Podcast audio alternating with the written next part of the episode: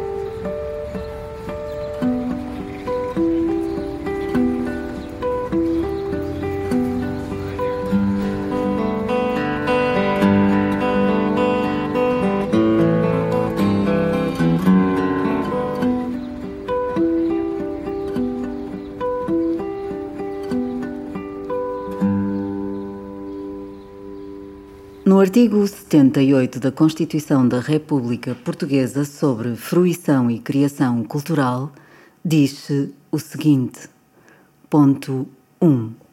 Todos têm direito à fruição e criação cultural, bem como o dever de preservar, defender e valorizar o património cultural. Ponto 2. Incumbe ao Estado em colaboração com todos os agentes culturais, a linha A. Incentivar e assegurar o acesso de todos os cidadãos aos meios e instrumentos de ação cultural, bem como corrigir as assimetrias existentes no país em tal domínio. A linha B. Apoiar as iniciativas que estimulem a criação individual e coletiva nas suas múltiplas formas e expressões e uma maior circulação das obras e dos bens culturais de qualidade. A linha C. Promover a salvaguarda e a valorização do património cultural, tornando-o elemento vivificador da identidade cultural comum. A linha D. Desenvolver as relações culturais com todos os povos especialmente os de língua portuguesa, e assegurar a defesa e a promoção da cultura portuguesa no estrangeiro. A linha é articular a política cultural e as demais políticas sectoriais. A legislação em si é uh, uma cristalização de um conjunto de normas e, como tal, acaba por, em alguns aspectos, ser uh, limitativa no que respeita à uh, intervenção uh, no dito património. e é limitativa desta intervenção na medida em que há um conjunto de, de, de obstáculos que obrigam o interventor, neste caso, em primeiro, em primeiro plano, o arquiteto, eventualmente o engenheiro, um, obedeceram um conjunto de regras que eventualmente poderão não ser as ideais para um trabalho de uh, restauro, por exemplo. Uh, e ainda mais no que diz respeito ao trabalho de reabilitação e, sobretudo, no que diz respeito à reabilitação dos chamados edifícios uh, correntes. Aí confesso que uh, as leis, como elas estão desenhadas neste momento, como se diz hoje, uh, têm uh, problemas a esse nível. Porém, apesar de tudo, o processo legislativo em Portugal foi obtendo a um, a um aperfeiçoamento em vários dos segmentos da arquitetura, e simplesmente falando da intervenção em obra nova, mas também no domínio da reabilitação foi evoluindo. Foi evoluindo uh, e, uh, apesar de tudo, acaba por, no que respeita aos edifícios uh, mais importantes, e este é o grande problema, os edifícios classificados que têm um estatuto, digamos, de património clássico. É?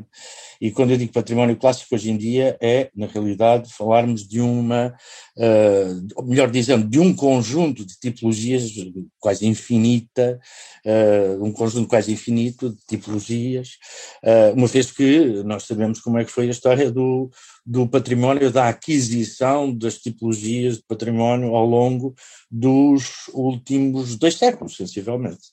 Se começamos uh, no século, uh, finais do século XVIII, início do XIX, vemos que são os grandes monumentos pátrios que uh, integram um património de memória, de memória coletiva, que é eleita como símbolo e lugar de memória, e até com discursos nacionalistas, independentemente de serem marcados ideologicamente como se também se diz hoje, à esquerda ou à direita, tem esse, esse, esse, essa característica, só que eh, à medida que o tempo foi passando, nós fomos incorporando outras tipologias, não só os grandes monumentos padres, mas também os monumentos um, puros e simples, que tinham um valor artístico e arquitetónico superior. Depois, nos anos 30, eh, 40, o património urbano começa a fazer a sua entrada nesse conjunto de uh, elementos patrimoniais imóveis. Uh, nos anos 50 consagra-se definitivamente o, a ideia de centro histórico, é? que hoje em dia até se pode considerar já ultrapassada.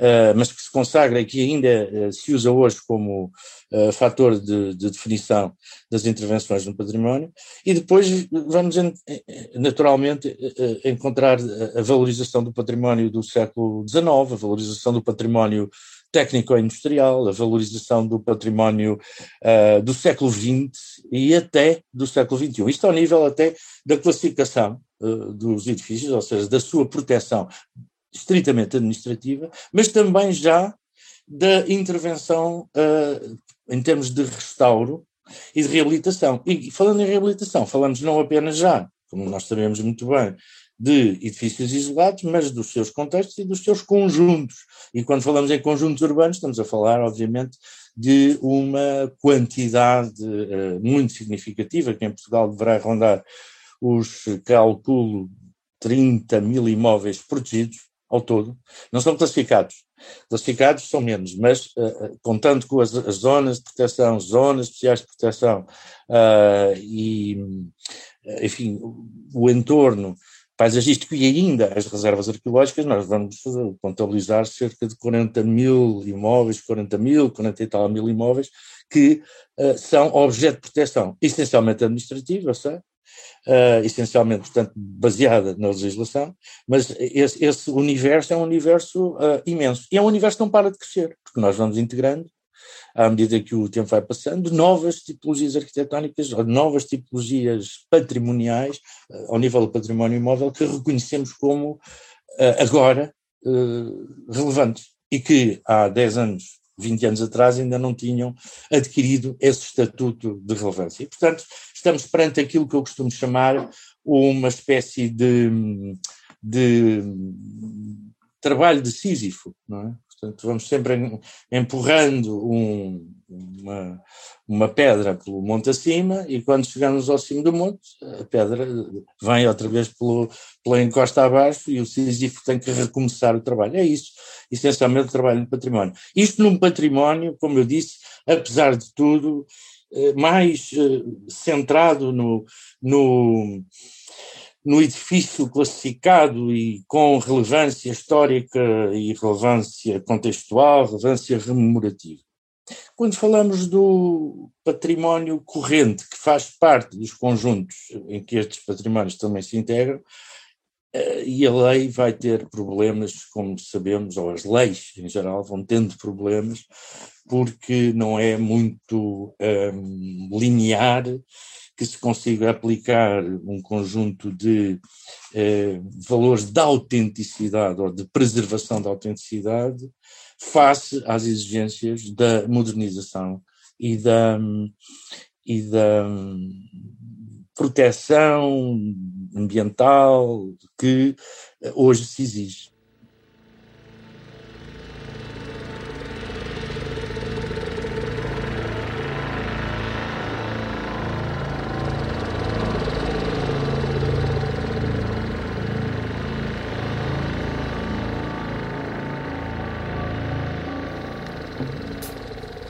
No Decreto-Lei nº 205 de 16 de junho de 1988 acerca de projetos de arquitetura em imóveis classificados e respectivas zonas de proteção, atualmente revogado, pode ler-se. O Decreto-Lei nº 73/73 de 28 de fevereiro carece de uma visão profunda e ponderada por se encontrar inadequada às atuais exigências de qualidade e rigor porque se deve pautar a qualificação oficial a exigir aos técnicos responsáveis por projetos de obras.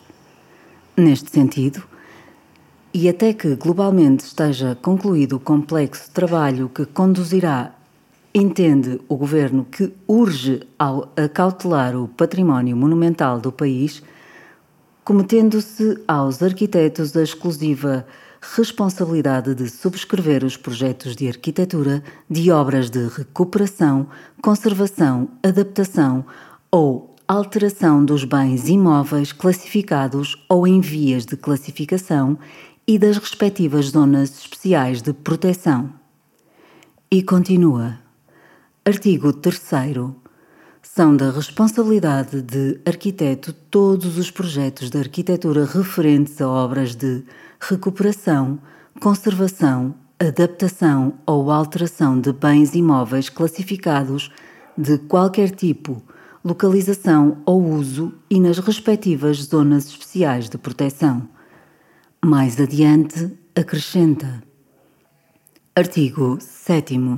Ponto 1. A responsabilidade do arquiteto cesa quando este verifique a linha A que o projeto não está a ser cumprido conforme o aprovado. A linha B. Que a obra foi dada ocupação distinta daquela para que foi projetada. Artigo 8. Durante seis meses, a contar da data da entrada em vigor do presente diploma, as câmaras municipais podem aceitar, excepcionalmente, projetos de arquitetura elaborados e subscritos por técnicos de qualificação diferente da dos arquitetos, desde que não existam arquitetos inscritos na respectiva Câmara Municipal licenciadora. A, pergunta é uma pergunta de resposta difícil, mas é muito pertinente. Eu sou da opinião que não deve haver distinção. Por uma razão simples, há aqui uma razão, no sentido de razão com R grande, uma razão disciplinar, que é a razão da arquitetura e do urbanismo também, e até do design.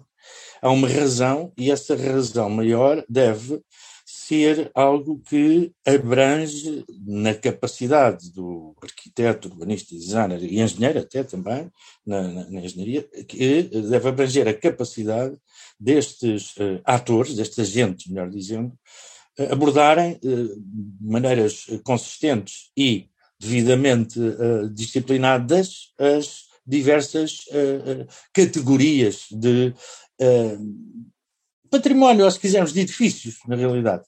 O edifício de obra nova, obviamente, terá um conjunto de exigências que não jogam, por exemplo, com os fatores de autenticidade, portanto, há uma liberdade maior na, na obra nova.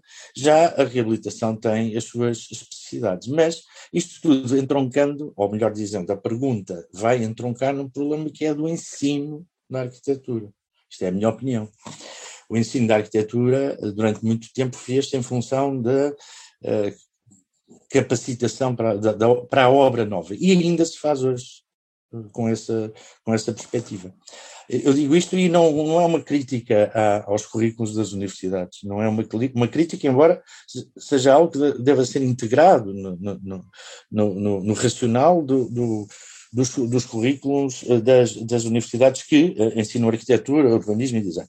Uh, quero dizer com isto que as universidades ensinam hoje, algumas delas pelo menos, a minha experiência pessoal, que é aqui a da Faculdade de Arquitetura da Universidade de Lisboa, uh, ensinam a reabilitação, uh, ensinam, portanto, uh, as, as, as, necessárias tarefas para a reabilitação arquitetónica de edifícios antigos, digamos assim. De edifícios antigos, isto é, de edifícios pré-betonizados. Pré é? Na realidade, essa é que é a grande questão. Ensinam, e uh, ensinam até com bastante rigor, pelo que eu uh, vejo. As provas finais, por exemplo, de um, um futuro arquiteto na, na, sua, na sua formação, incidirá muitas vezes num edifício que, cuja recuperação se pede, mas a prova em si, do ponto de vista essencial ou essencialista, vai recair numa obra nova que se faz ao lado, acrescentada lá dentro, box in box, uh, acaba sempre por ser algo que se pede a um aluno ou candidato a arquiteto para fazer, que é saber projetar. Ora, saber projetar não é a mesma coisa que saber reabilitar. Saber fazer um projeto de reabilitação, melhor dizendo, não é a mesma coisa que saber fazer um projeto de obra nova. E esta, esta dinâmica, ou melhor, esta dialética, esta, se quisermos, contradição, acaba por se eh, imiscuir aqui nas, eh, nas, nas eh, enfim, nas, nas fímbrias da, da, da, do ensino. Há, há, de facto aqui algo que tem que ser um, repensado, até mesmo face aos desafios contemporâneos. E os desafios contemporâneos são desafios muito muito uh, agudos, os desafios da nossa contemporaneidade, uh, do dia de hoje mesmo, são, são, são desafios muito, muito agudos e com uma, uma projeção no, no no tempo, que é uma projeção no futuro, não é? E, portanto, esse, esse, esse dado é, é, é, é um dado uh, fundamental para uma reflexão que se deve fazer ao nível dos currículos das universidades. Não deve haver distinção, na minha opinião, de técnicos, todos devem estar capacitados para intervir uh, na arquitetura, pondo as coisas neste termo, e sabendo como fazê-lo num edifício que necessita reabilitação, como fazê-lo num, num edifício que necessita de restauro puro e duro, restauro, digamos, à maneira, lá, que se uh, determinou e de algum modo se aplanou do ponto de vista dos referentes interventivos a partir de, de 64, da Carta de Veneza, que ainda é eh, ainda é o, é o, referente, ainda é o pilar, mesmo com todas as outras cartas e convenções posteriores. Um, na realidade, portanto, esse, esse, tipo de intervenção num património de características mais clássicas e em que a, a exigência de autenticidade está uh, muito patente, uh, tem que ser algo que o, que o, arquiteto tem que saber fazer, como tem que saber fazer obra nova. Não há, não há hipótese. Tanto mais que muitos edifícios exigem as duas. Isso é um facto, exigem as duas uh, componentes. Também não, não, não é obrigatório que a componente de obra nova fique prejudicada face à componente de restauro e reabilitação.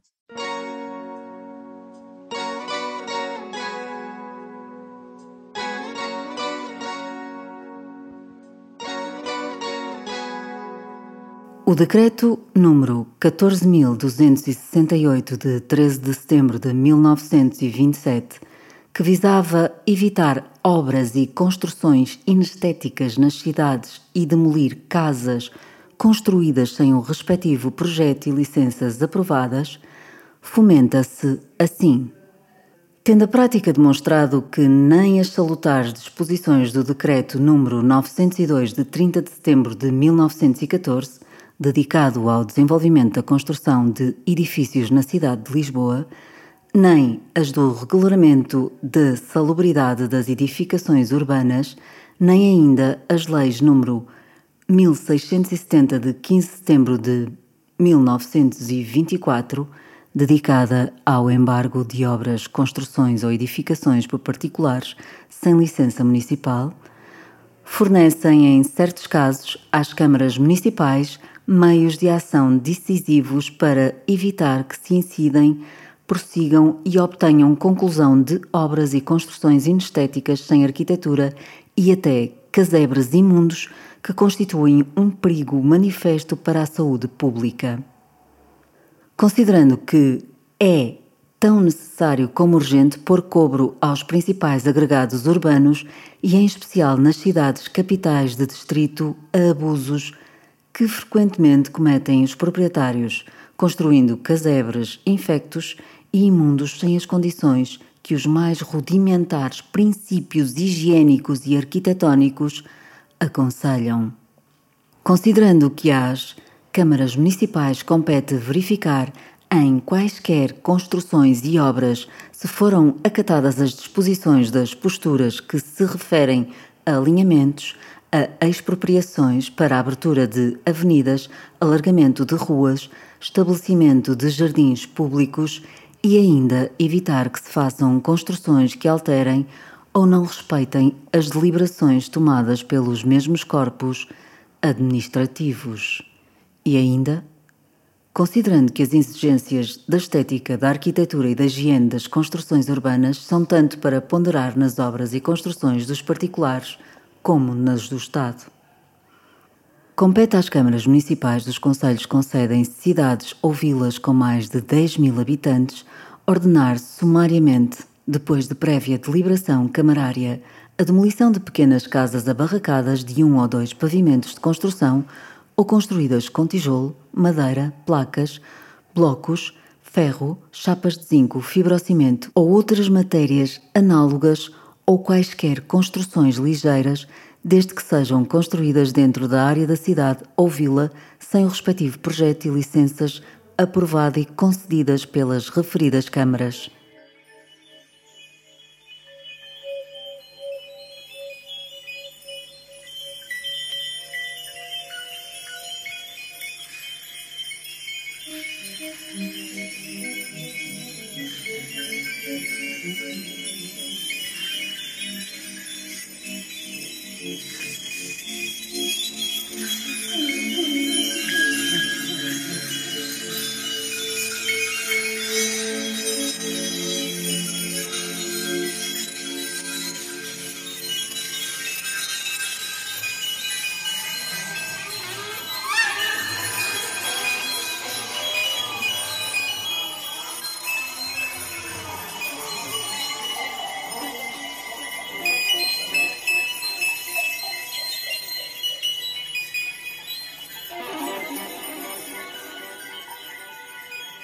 Sim, é, é, é, a, lei, creio que é, é de 20, 1927, essa lei que citaste, uh, e eu tenho, tenho a impressão, não tenho absoluta certeza, mas destinava-se essencialmente a questões de higienização do espaço do espaço público, do espaço urbano, ou de, enfim, de, de tudo o que tivesse a ver com o contexto urbano, mais do que propriamente com preocupações imediatas de uh, preservação da, enfim, da, da, das características históricas ou patrimoniais de um determinado lugar.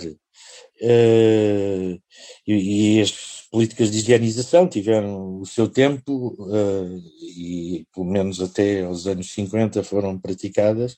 Higienização, isto é, de limpeza dos, dos, uh, dos sítios mais insalubres, obviamente, e sobretudo no, no que diz respeito a uma ligação ao património histórico, inclusive a libertação, como se dizia na altura, de edifícios inestéticos que existiam nas imediações dos, uh, dos edifícios considerados nucleares. Bom, isso deu, como se sabe, grandes problemas, porque houve claramente limpezas que acabaram por destruir partes inteiras, não é, de tecido urbano que tinha valor tinha valor histórico, tinha valor de autenticidade e uh, perdeu-se inclusivamente muita dessa informação, ou pelo menos perdeu-se uma parte dessa informação e sobretudo fisicamente perderam-se esses objetos. Um, as comissões de estética uh, nunca foram propriamente comissões muito um, neutras. As comissões de estética tinham sempre depois uma participação que era maioritária de indivíduos que poderiam ter uma visão mais uh, retrógrada, inclusivamente, mais conservadora, se fosse mais uh, um, delicados e mais atentos, uh, ou eventualmente uma visão modernizante, modernizadora, diria já, num registro capitalista de rentabilização dos, dos solos e por aí fora. E, e as comissões de estética acabam sempre por ter este lado uh, perverso, na minha opinião. Uh, ou seja, acaba sempre por ser algo que se vota. E nestes casos, a votação, ou a votação através de um processo uh, democrático acaba por ser uma autocracia da própria Comissão Estética face às intervenções.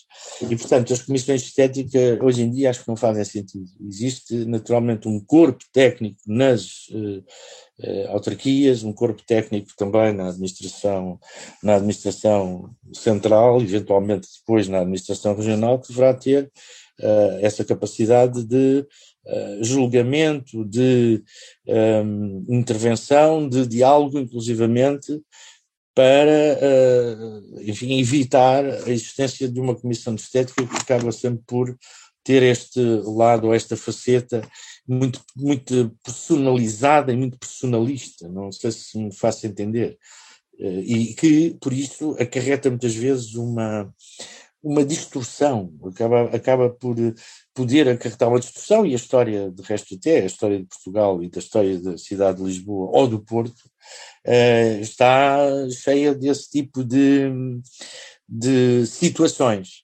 Está cheia de, desse tipo de situações. E nem todas são negativas, como é que eu hei explicar isto? Nem todas são negativas, são são posições uh, que só se depois vão uh, julgar uh, 10, 20, 30 anos mais tarde. Mas, portanto, nem todas são negativas, mas há umas bastante negativas, é o que eu quero dizer. E acho que é abrir um. Abrir, neste caso, é melhor dizer, fechar uma, uma, uma, uma possibilidade de intervenção muito mais uh, virada para o, uh, o, o, diálogo mesmo, no sentido mais eh, nobre da palavra, o diálogo uh, entre entre as diversas épocas e as exigências uh, que uh, a cidade, o núcleo urbano e até o, o, contexto rural nos, nos suscita. Não é? Creio que é esta a questão que me leva a ter muita reserva relativamente a comissões deste tipo, comissões estéticas. Temos conselhos consultivos que também já têm, por sinal, este componente personalista, mas onde as coisas se diluem muito mais. Eh, numa comissão de estética já muito fechada, dentro de uma uh, autarquia, uh, acaba por ser, enfim, na minha opinião, repito, ou poder ser, na minha opinião, repito, perversa. Na Lei nº 107 de 8 de setembro de 2001, que estabelece as bases da política do regime de proteção e valorização do património cultural, no capítulo 2, proteção dos bens culturais classificados na secção 3, bens imóveis na subsecção 1, disposições comuns no artigo 43, zonas de proteção, pode ler-se o seguinte. Ponto 1. Os bens imóveis classificados ou em vias de classificação como tal beneficiarão automaticamente de uma zona geral de proteção de 50 metros contados a partir dos seus limites externos cujo regime é fixado por lei. Ponto 2. Os bens imóveis classificados ou em vias de classificação como tal devem dispor ainda de uma zona especial de proteção a fixar por portaria do órgão competente da Administração Central ou da região autónoma quando o bem aí se situar. Ponto 3 nas zonas especiais de proteção podem incluir-se zonas non aedificandi. Ponto 4. As zonas de proteção são servidões administrativas nas quais não podem ser concedidas pelo município nem por outra entidade, licenças para obras de construção e para quaisquer trabalhos que alterem a topografia, os alinhamentos e as cércias e, em geral, a distribuição de volumes e coberturas ou revestimento exterior dos edifícios sem prévio parecer favorável da administração do património cultural competente. Ponto 5. Excluem-se do preceituado pelo número anterior as obras de mera alteração no interior de imóveis. Bom, pois é interessante eh, poder explicar eh, aquilo que se passou.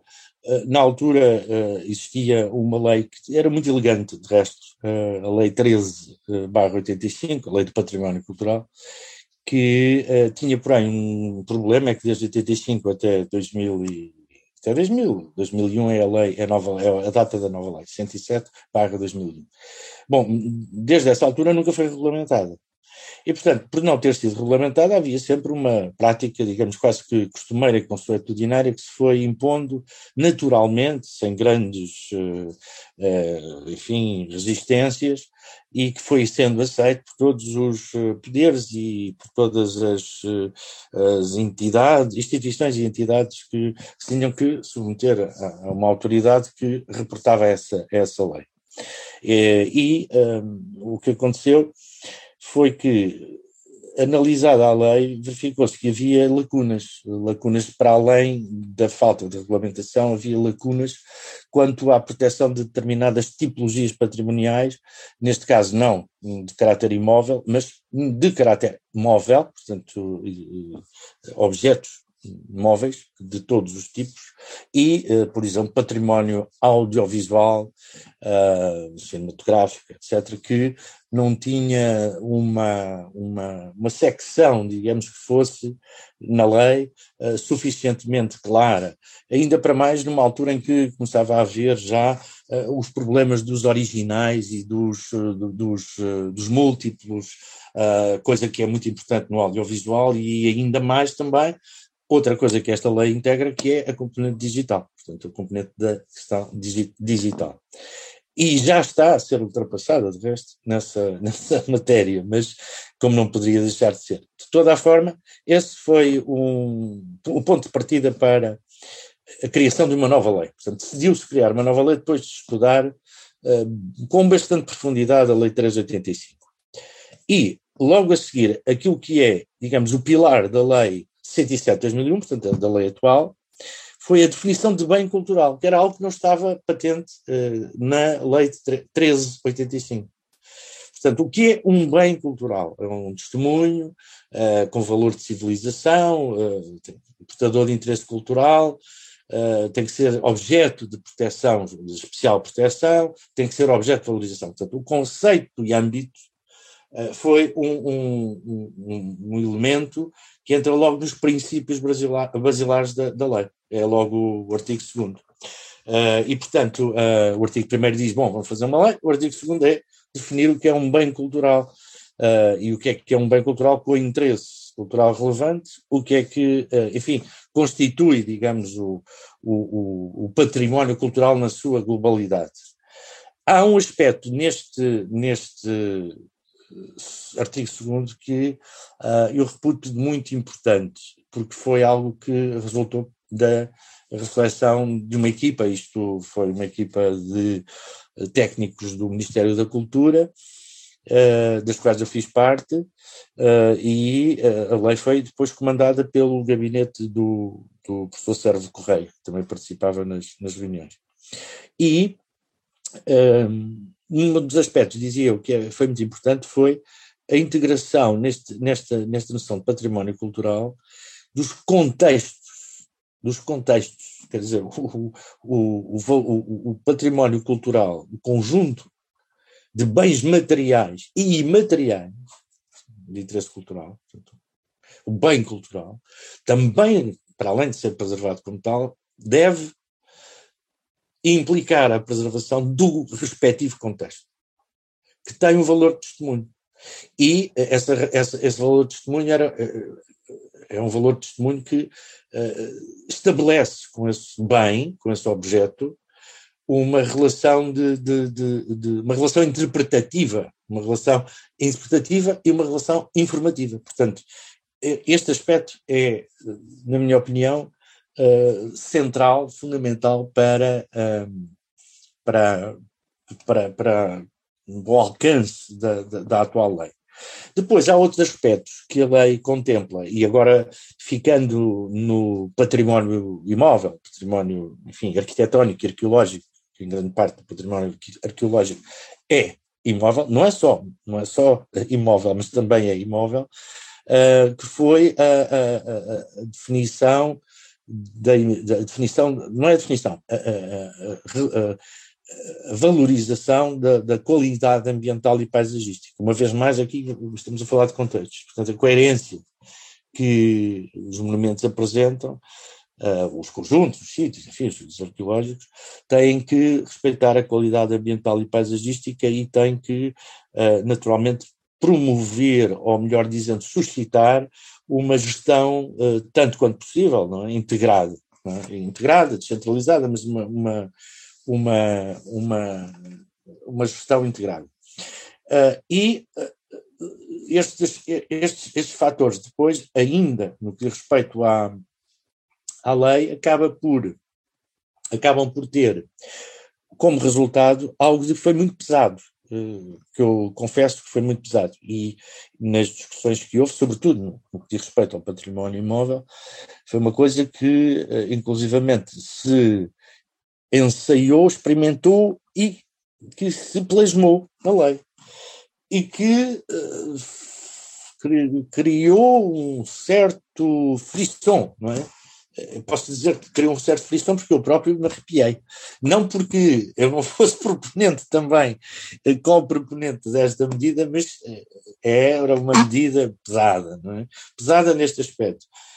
Era necessário para todos os imóveis classificados, monumentos, conjuntos ou sítios, que tivessem obrigatoriamente uma zona de proteção automática, depois uma zona especial de proteção devidamente, devidamente planeada, coisa que já existia, mas que tinha que ser agora aperfeiçoada, e foi. Um, e um, neste interim, o objeto imóvel, bem material um, classificado, com estas características de zona especial de proteção, obrigaria os serviços da administração central e da administração local, portanto, da administração uh, local, à elaboração de um plano de pormenor de salvaguarda, PPS. E, um, obviamente, que este processo, isto é, é, uma coisa que eu sei de cor, que era o artigo 52, passava para o artigo 53. Isto, uh, obviamente, é uma definição, não é? Uma definição que não anda muito longe daquilo que é um plano pormenor, mas aqui com um enfoque maior na questão histórico, na questão histórico, técnico, histórico, virada para a questão da autenticidade, mas obrigava e obriga, é? A produção deste instrumento, que era um instrumento que não existia, não estava legislado. E continua a não estar. Vendo bem, existe já uma consequência desta, desta lei, já na fase de regulamentação, que é o, não sei se conheces, é o Decreto-Lei 309 barra 2009, que, uh, enfim, acaba por uh, esclarecer melhor aquilo que já está muito desenvolvido na lei, nesta, na lei de bases, nova lei de bases.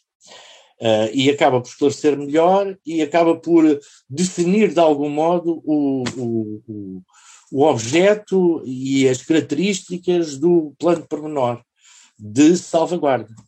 E, portanto, o plano de pormenor de salvaguarda tornou-se um instrumento para a proteção de uh, conjuntos, monumentos e sítios, ou monumentos, conjuntos e sítios, um, que tem uma componente de reabilitação urbana e que tem uma componente de um, ação uh, comando, de comando, é? uma ação de comando uh, naquilo que é a preservação do património uh, após a sua consagração classificatória, impedindo a tutela, neste caso a tutela autárquica, o poder local, de autorizar, licenciar, etc, etc. Isto era o que estava na lei de base, na regulamentação isto foi aliviado.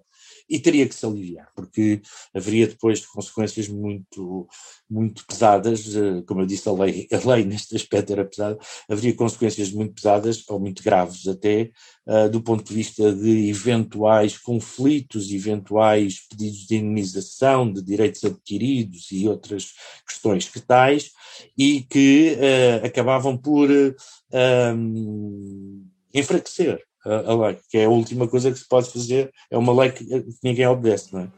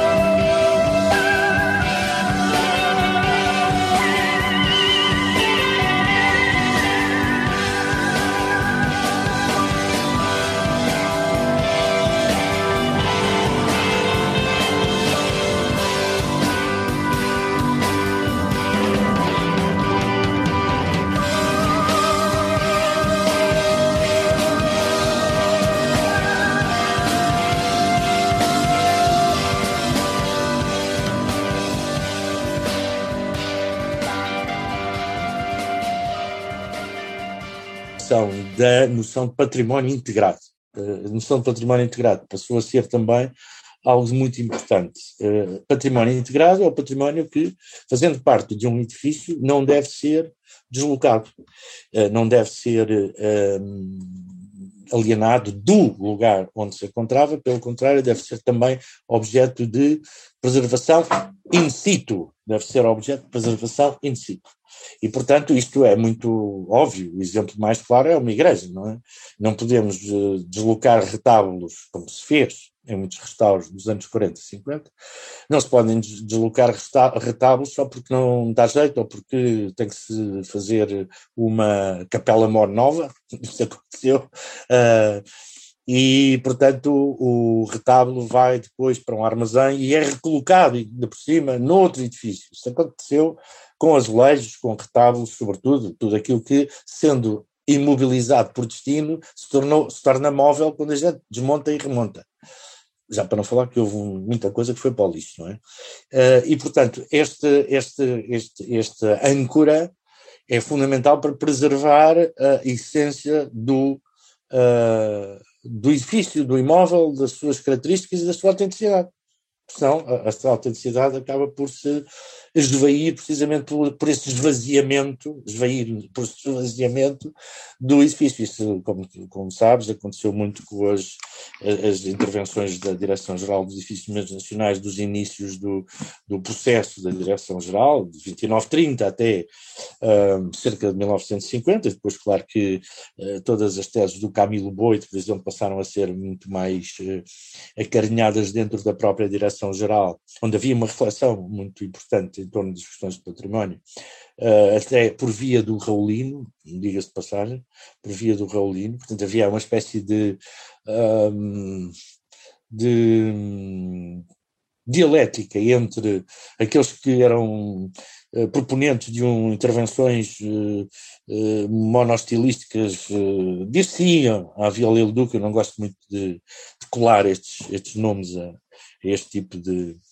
de situações, mas vamos, o restauro monostilístico que se praticou na Djam durante muitos anos eh, à maneira de Velilduc, e uh, um restauro que, ainda que compreendendo alguns aspectos monostilísticos, tinha uma flexibilidade muito maior, que era, obviamente, já o resultado de, uh, enfim, uma assimilação das teses do Camilo Boito, que é, de resto, praticamente contemporâneo depois do, do, do, do, do, não é contemporâneo, uma geração mais nova, mas que também era um, um, um digamos, um prócer é? do, do, do restauro, sobretudo em Itália. Portanto, esse tempero acabou por depois uh, ser uh, assimilado pela Direção-Geral e a Direção-Geral dos Serviços Nacionais depois passou naturalmente também a atualizar-se como é normal, e a fazer trabalhos que são, são notáveis. Diga-se de passagem que, desde o princípio até ao fim, todos os trabalhos de direção-geral, embora muito criticáveis, obviamente, são trabalhos notáveis.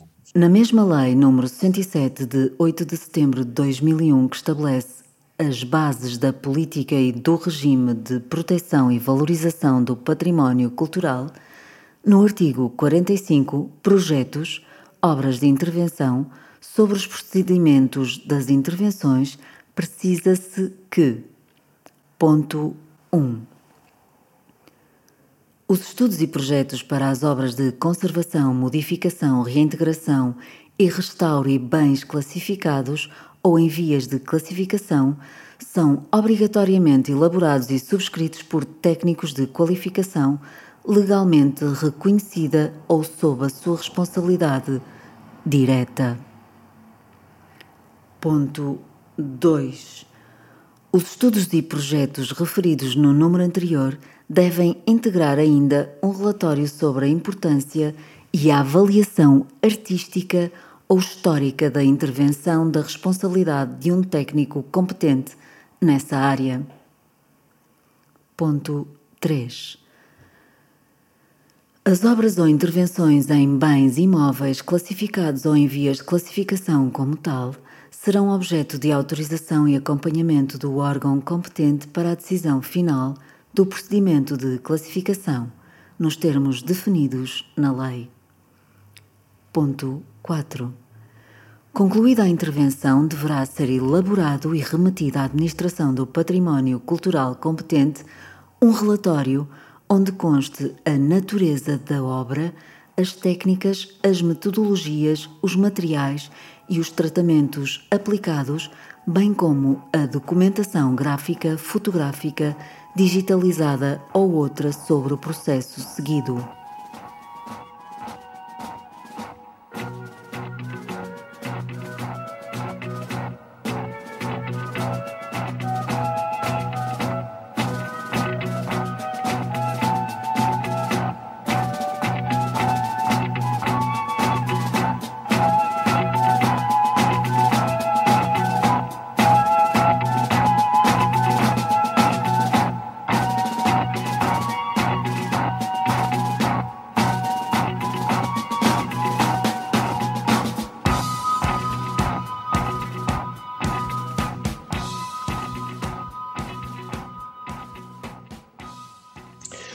Portanto, a, a, lei também tem um, um outra, uma outra característica, que é a de, um,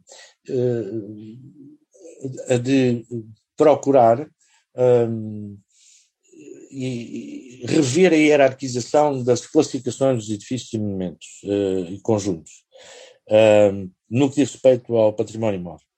Uh, como, como, como, se sabe, nós, na, na Lei 385 tínhamos três categorias uh, monumento nacional, imóvel de interesse público e valor conselheiro.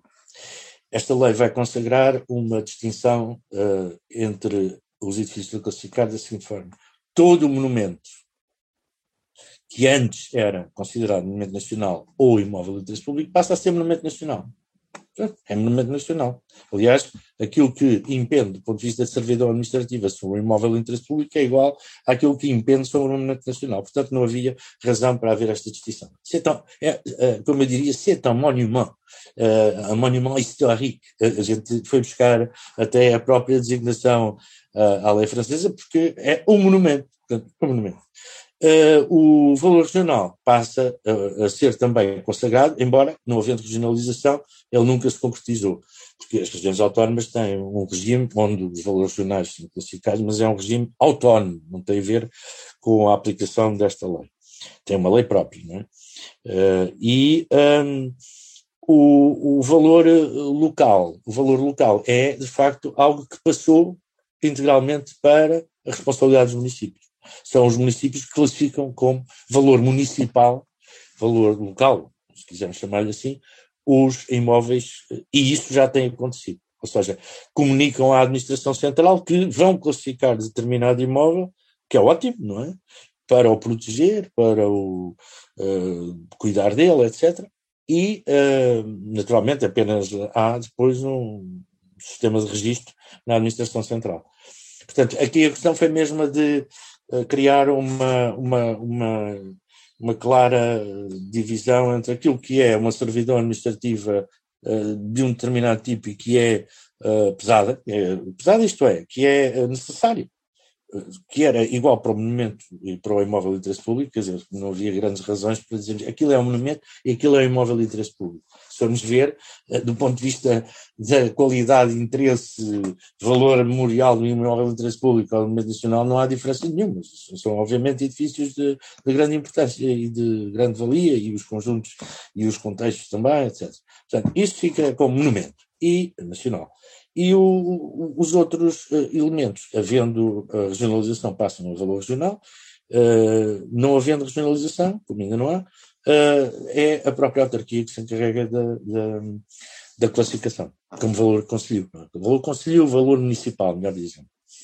O Decreto-Lei número 140 de 15 de junho de 2009 que estabelece o regime jurídico dos estudos, projetos, relatórios, obras ou intervenções sobre bens culturais classificados ou em vias de classificação de interesse nacional, de interesse público ou de interesse municipal, diz que a Lei nº 107/2001 de 8 de setembro que estabeleceu as bases da política e do regime de proteção e valorização do património cultural introduz um mecanismo de controlo prévio e de responsabilização em relação a todas as obras ou intervenções no património cultural. O desenvolvimento do regime jurídico relativo aos estudos, projetos, obras ou intervenções em bens culturais classificados ou em vias de classificação pressupõe necessariamente a existência de um relatório prévio, elaborado por técnicos legalmente qualificados em relação às obras ou intervenções, bem como o acompanhamento destas pela administração do património cultural competente e ainda a entrega de um relatório final. Mais adiante, no artigo 3, apresentam-se algumas definições fundamentais. Na linha C, relatório prévio o relatório sobre a importância e a avaliação das obras ou intervenções cuja realização sejam proposta em relação a bens culturais. Na linha D, relatório intercalar, o relatório descritivo dos trabalhos efetuados em curso e a realizar, fundamentando, nomeadamente, eventuais alterações do planeamento, técnicas, metodologias e execução em relação ao previsto em relatório prévio ou outros factos relevantes no âmbito das obras ou intervenções. E na linha E, relatório final, o relatório de onde consta a natureza das obras ou intervenções realizadas, os exames e análise efetuados, as técnicas, as metodologias, os materiais e tratamentos aplicados, bem como documentação gráfica, fotográfica, videográfica ou outra sobre o processo seguido e o respectivo resultado.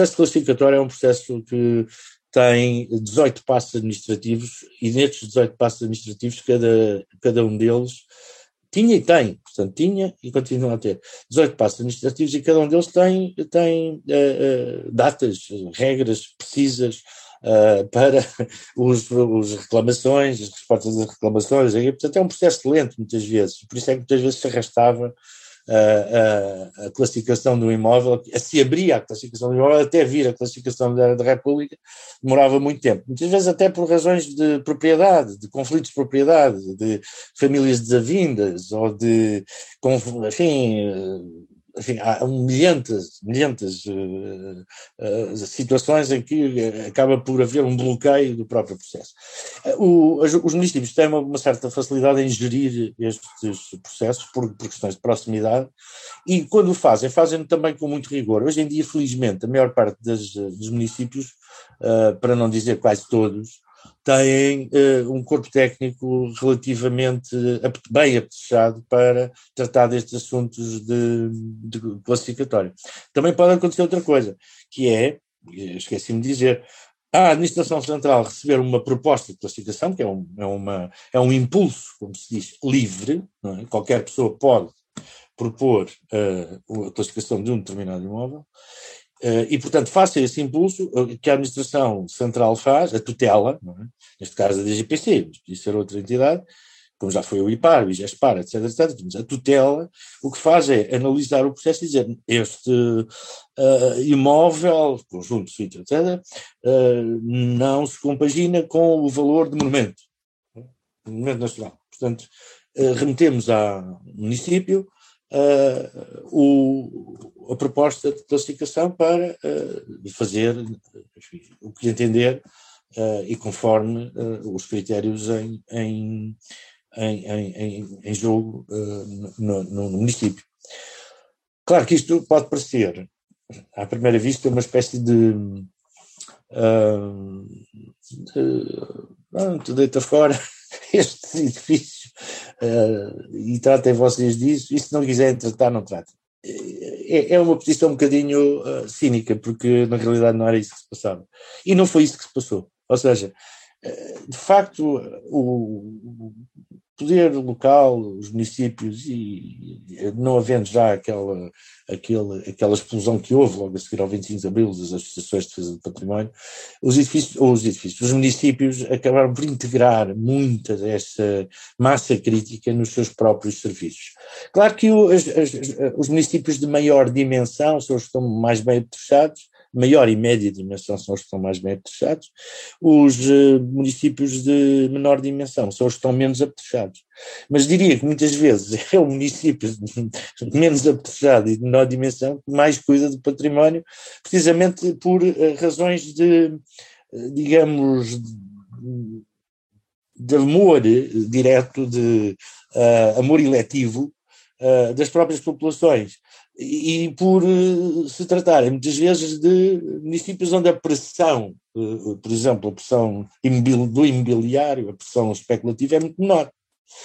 Uh, e, em contrapartida, uma grande cidade como Lisboa ou Porto está sujeita a uma quantidade de variáveis deste tipo, especulação imobiliária, etc., etc., às quais é muito mais difícil de resistir e que, independentemente disso, ainda têm os seus próprios instrumentos de de, de trabalho e proteção, como seja, por exemplo, o, a possibilidade de classificar como valor conselheiro, para já existe uma quantidade impressionante de imóveis uh, classificados, não é? E as respectivas áreas de proteção, quer dizer, se nós fizermos um mapa de Lisboa, que eu conheço por acaso bastante bem, com as, uh, os imóveis classificados e as áreas de proteção, verificamos que um, ah, Lisboa está para aí, a, a Lisboa Conselho, Lisboa Conselho, não confundir com tudo o resto, Lisboa Conselho está, sei lá, 70% sob proteção administrativa patrimonial, que não deixa de ser curioso. Uh, todas as, enfim, to, to, toda a geometria destas áreas de proteção acaba por consagrar uma proteção que faz, inclusivamente, como toda a gente sabe, que cada vez que tem que vender um, um, um apartamento, vai uh, pedir um direito de preferência à DGPC. Isto é engraçado porque quase todas as, as uh, quase todas, não todas, praticamente todas, isto é um hábito, inclusive, e montou-se um serviço só para isto no IPAR, por causa dos direitos de preferência, que é quando alguém vai alienar um apartamento num determinado edifício, por exemplo, aqui, onde eu estou neste momento, nesta avenida, esta avenida tem, uh, é abrangida por uma zona, uma zona especial de proteção. E, portanto, qualquer transação que aqui se faça de um apartamento uh, é, obviamente, uh, sujeita ao direito de preferência, que, obviamente, a DGPC não exerce, e estamos a falar de apartamentos uh, de um edifício comum, banal, banalérrimo, não é? Portanto, há muitos, muitos deles banalérrimos. mas, mas que obviamente estão dentro desta zona. Qualquer, portanto, há, há todo um, um, sistema protetivo. E depois há o inventário, o inventário municipal. O inventário municipal das cidades, das, das cidades grandes e médias, existe, não existem todas, não é?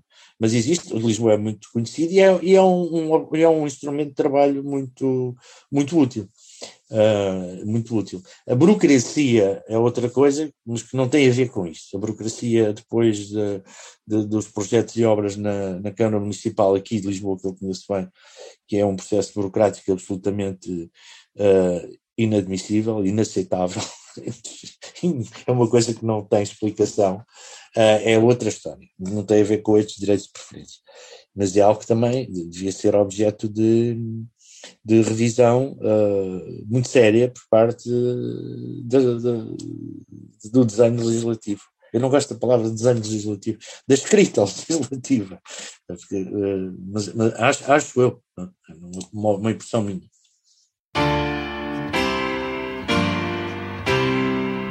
Repara que nós temos uma tradição que é a tradição, se quisermos, hum, vá lá, chamemos napoleónica, francesa, uh, do Sul, em que é a lei que determina tudo e mais alguma coisa. Pronto.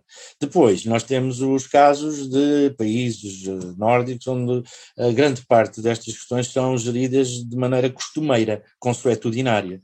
Uh, portanto, depois há toda uma mitologia também em que, bom, parte do princípio que uh, toda a gente na, na Suécia ou na Noruega respeita o vizinho e que não faz a janela uh, a olhar para a casa de banho do, do, do, vizinho do lado, etc. Há uma mitologia que também não é bem assim, não é? Também não é bem assim, também há diretivas, também há determinações. Agora, há de facto, uh, portanto, esta, esta, esta questão deveria. A questão que colocaste é muito interessante, porque quando tu falas da passagem da lei para uh, o, o, uma componente cultural, nós já estamos a, a, falar, ou estás tu neste caso, a falar de uma passagem da lei para um costume. Não sei se me faço entender, para o costumeiro e para o consuetudinário. Estamos a consuetudinizar consuetudinarizar a lei, que, no entanto, é toda ela formada por um conjunto de regras, normas muito pesadas. Isso é, bom, o ideal é, é, é de facto que isso aconteça. As regras vão ter que existir sempre, e mesmo como nós sabemos, existem nos países onde há uh, este tipo de planos leves, por exemplo, de gestão de património, mas geralmente são sítios onde não existe uma pressão, uh, uma pressão uh, urbanística, ou são lugares onde não existe a especulação imobiliária, ou é, é muito escassa, e portanto é muito difícil comparar o incomparável. De qualquer das formas, isso é o ideal. É, isto por um lado, portanto, por um lado, se me estou a fazer entender, porque eu próprio já me estou a, a atrapalhar com a própria resposta, porque é, é, tão, é, é muito rico esse, esse, esse, essa fronteira, que há aqui uma, uma espécie de, de, de, de, de pneuma, percebes? Eh, há ali qualquer coisa de pneumático que tu referiste, que eh, é muito interessante vermos até que ponto, ou analisarmos até que ponto é que, é que de facto uh, isso acontece. Como experiência, compreendo perfeitamente que um arquiteto que tenha um processo a ser apreciado numa Direção-Geral do Património Cultural, no IPAR, tenha uma relação que pode ser de conflito, eu estive envolvido em muitos, uh, digo isto não por uh, estive envolvido diretamente, não, nunca me afastei desses processos, aliás tive em mãos os processos de, de, de ditos de licenciamento, não é? licenciamento são autorizações, não autorizações, autorizações condicionadas, portanto são, são pareceres vinculativos. Mas tive isso em mãos e muitas vezes tive grandes uh, uh, uh, reuniões de trabalho com projetistas, com inclusivamente promotores e às vezes até um bocadinho duras, não é? Uh, mas havia sempre um resultado. Havia, de facto, como dizes, havia sempre um resultado a colher, uh, a colher por parte das duas partes, uh, uh, perdoe-se o pleonasmo, mas havia, de facto, essa, essa, possibilidade. A Câmara não funciona assim, ou pelo menos, eu desculpem lá, desculpa eu agora dizer as coisas de uma forma tão tão frontal. A Câmara não funciona para isso. A Câmara funciona só para cobrar dinheiro uh, nas não sei quantas uh, certidões que, uh, que, que exige uh, para uh, registar, não sei porquê, porque acho que há uma máquina que tem que ser alimentada uh, burocraticamente e para que essa burocracia continue a existir e para ocupar as pessoas que são arquitetos e que deviam estar a fazer coisas mais úteis em fazer pura burocracia, isso já me aconteceu à minha frente e comigo, de resto, profundamente irritado. Uh, posso dizer até o que é que se passou num episódio muito curioso, em que eu apresentei um projeto assinado por um arquiteto, uh, inclusivamente com o dossiê à frente, e vejo o arquiteto que está do outro lado e que faz parte de, de, enfim, do, do, do corpo técnico da, da direção, não sei o que, não sei o que, já nem me lembro qual era a direção, começar a passar o dedo sobre a assinatura do arquiteto e, e, e, a ver se a assinatura do arquiteto era verdadeira. Eu perguntei, o que é que está a fazer? Estou a ver se isto é uma assinatura certa. Isto é uma assinatura em caneta de feltro, o que é que quer? Quer que esteja uh, vincado, é? É, é, é, original, é, é. E os, as outras não, as outras são fotocópias. Portanto, chegamos a este ponto. Eu estou-te a dar uma caricatura, mas que não é caricatura nenhuma, é realidade. E é isso que eh, mais me custa perceber no trabalho da, da Câmara, das câmaras municipais, e aqui concretamente da Câmara Municipal de Lisboa, que neste aspecto, uh, independentemente da simpatia comum do, do, dos, dos, funcionários, é uma coisa que é um, um elefante, é um elefante, é um elefante burocrático que não tem nenhuma razão de ser. Há coisas muito mais importantes para fazer numa cidade, e isto não se prende com o património. Há questões muito interessantes também. Deixa-me fazer aqui um pequeno desvio, mas que se prende com isto. E que se prende muito com, por exemplo, o Nuno Valentim e a, e a, e a tese dele, que é interessantíssima. Claro que eu não a li toda, eu tive pouco tempo, mas estive a analisar, e os exemplos são, são do Porto, quase todos, penso que são quase todos do Porto, mas. Hum, precisamente por causa da reabilitação do, dos edifícios correntes, que é um dos grandes problemas. Uh, uh, o que é que acontece? Uh, acontece nas, na, na, reabilitação dos edifícios correntes uma, uma, uma, um problema que é, e aqui repito algo que referi no, no princípio da conversa, que é a fronteira do botão. É? Os edifícios de botão betonizados têm um tipo de intervenção de reabilitação completamente diferente do edifício uh, do pré-betão. E quando eu falo do edifício pré-betão, a minha experiência é aqui em Lisboa, mas que também é extensível ao Porto, e a Coimbra, e a Aveiro, e a Setúbal, que é uh, de 1930 para trás, nós temos edifícios de gaioleiros, alguns deles com paupérrima construção. Como é que se intervém nestes edifícios? Como é que se reabilita esse edifício? Está a cair, não é? Alguns deles já caíram, como sabemos, e outros vão cair, não é? Se não forem reabilitados. Como é que se intervém nesse edifício? Intervém-se da maneira do costume, que é o fachadismo, uh, como dizem os franceses, o façadismo, uh, que é um, um, algo muito interessante e que devia ser objeto de um estudo muito pormenorizado uh, em, em Portugal, uh, nas cidades uh, de todo o país e perceber o que é o façadismo, porque o façadismo tem várias uh, nuances, portanto há, há, quase que uma espécie de uh, ideologia, ou se quiser, uma metodologia do, fa do fachadismo com uma ideologia atrás. Estamos a falar de grandes uh, ateliês de arquitetura, alguns até com obra de reabilitação, muito bem feita, e outros, e, e, e esses mesmos ateliês também com obra que não é de reabilitação, é de descasque interior do, do, edifício de alto a baixo e a sua recomposição estrutural do ponto de vista do uso do, do botão e ainda com depois um crescimento de um ou dois andares para cima, uh, ou três, ou quatro, ou cinco, ou seis, uh, isso depende uh, da Câmara, mas depende, para aumentar a área útil e a área rendível, é? Rendível.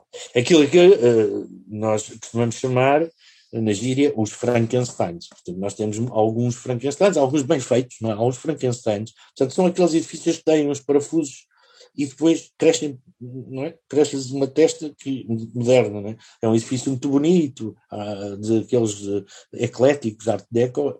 Eu moro nas Avenidas Novas e, portanto, na Avenida da República nós temos casos destes, uh, e tenho aqui mesmo em frente um destes edifícios a ser reabilitado e tenho andado a espreitar lá, sempre que posso, passo por lá, espreito para ver como é que está a ser feita a reabilitação.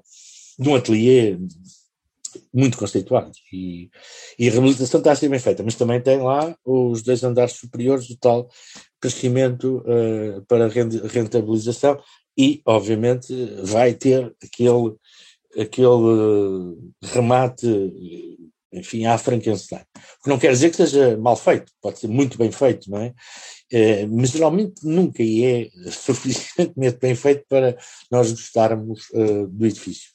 Uh, e, portanto, o que é que eu ia dizer? O que, o que é que eu quero dizer com isto? Quero dizer com isto que, que existe sempre esta permanente tensão é, entre entre eh, existe uma, uma tensão uh, entre a reabilitação pura, que, por exemplo, se exigiria na Baixa de Lisboa, e que é impossível. Já é impossível. E a reabilitação, porque já, cá está, do pré-betão, aqui os edifícios de Galeiro, até aos anos 20, 30, é? antes do, do, uso do betão, dizer, até chegarmos ao, ao, aqui em Lisboa, ao Bairro Azul, no Porto há outros exemplos, um, Quer dizer, o resto é, é, sempre uma construção muito má, é uma degradação daquilo que foram as, as traves mestras, no sentido mesmo literal da, e figurativo da palavra, as traves mestras, portanto, do sistema pombalino, portanto, se foi, foi empobrecendo, embaratecendo e aldrabando, não é? Uh, e, e, e, esse processo é um processo uh, muito interessante e que merece ser estudo. Portanto, o fechadismo, o frankensteinismo, como, como uh, eu gosto de chamar, eu acho que foi o Manuel Graça Dias uma vez que falou nisso. Não, o Graça Dias falou da arquitetura Flintstone. O, o, o saudoso Manuel Graça Dias falava era da arquitetura Flintstone, que são as casas um, as casas um, regionais, algarvias, dos uh, turísticos dos anos uh, 70 e 80, não é? Eu falava do estilo Flintstone, que eu achei que era muito engraçado. Frankenstein, não sei a quem é que roubei esta, esta, esta designação. Mas, de facto, é algo que tem muito a ver com este problema que, que, que se coloca ao arquiteto, ao engenheiro, uh, quando tem que reabilitar um edifício que está todo podre, porque nem sequer uh, se consegue uh, fazer valer de qualquer valor de autenticidade para, uh, por exemplo, reabilitar um piso, um pavimento, mais as, as, as, as passagens das goretes, das, uh, todas as componentes técnicas, mantendo, por exemplo, o, o soalho de madeira. Dizer, é, é, impressionante, quer dizer, é, é, é uma coisa angustiante. Eu digo que quando olho para um, para um processo destes de reabilitação do edifício velho, velho, não é, não é antigo, é velho, é, é muito bonito, mas é velho, uh, fico angustiado, quase que paralisado perante uh, aquilo que é o desafio de recuperar aquele edifício. É evidente que se o edifício fosse classificado como monumento nacional, ninguém mexe naquilo, a reabilitação não ia durar ano e meio, que não é bem uma reabilitação, é uma reconstrução, barra funcionalização, etc., iria durar aí, uns 10 anitos repor tudo como estava e o uso não ia ser um uso rentável, não ia ser um uso uh, habitacional como são a maior parte dos edifícios correntes. Isto, obviamente, é aplicar aquilo que se usa, por exemplo, no Mosteiro de Tibães, a um edifício corrente, numa correnteza de edifícios da Avenida da Liberdade da Avenida da República. Pronto. Uh, ou seja, elevar-lhe o seu valor e elevar também a exigência de intervenção do ponto de vista das ciências do património, em função da necessidade de uma autenticidade quase que absoluta. Tal nunca é, mas quase que absoluta. E este é um assunto muito interessante para debater.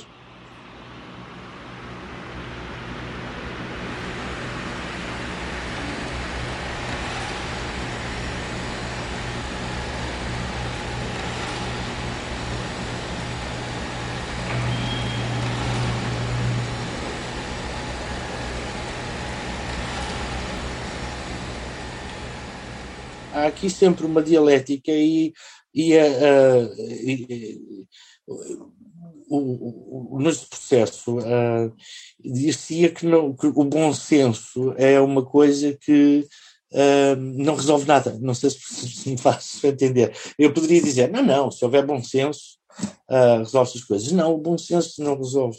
Não é o bom senso. É um, o dissenso que, na realidade, provoca depois uma saída uh, uh, material para um determinado, uh, numa determinada direção, e, e, temos que viver com isso. Temos que viver com isso. temos que saber viver com isso. Temos que saber viver, temos que saber perceber essas nuances da administração e da gestão da, da coisa material que é considerada da coisa material da, que é a arquitetura e perceber quais são estas, estas dinâmicas, estes, estes uh, entrosamentos, ver se não se, se, se, se consegue uh, evitar um esgaçamento não é? da, da, da, da, disciplina e da relação que a disciplina tem com as pessoas. Portanto, a questão que tu referias há pouco, que é uh, o facto de trabalhar para as pessoas, é? para as pessoas e para, para a comunidade e para a sociedade, e num quadro que obviamente é um quadro de uma sociedade capitalista ou pós-capitalista, também não, não há obviamente nenhuma dúvida quanto a isso. Portanto, tem que se pensar muito seriamente nestas questões para se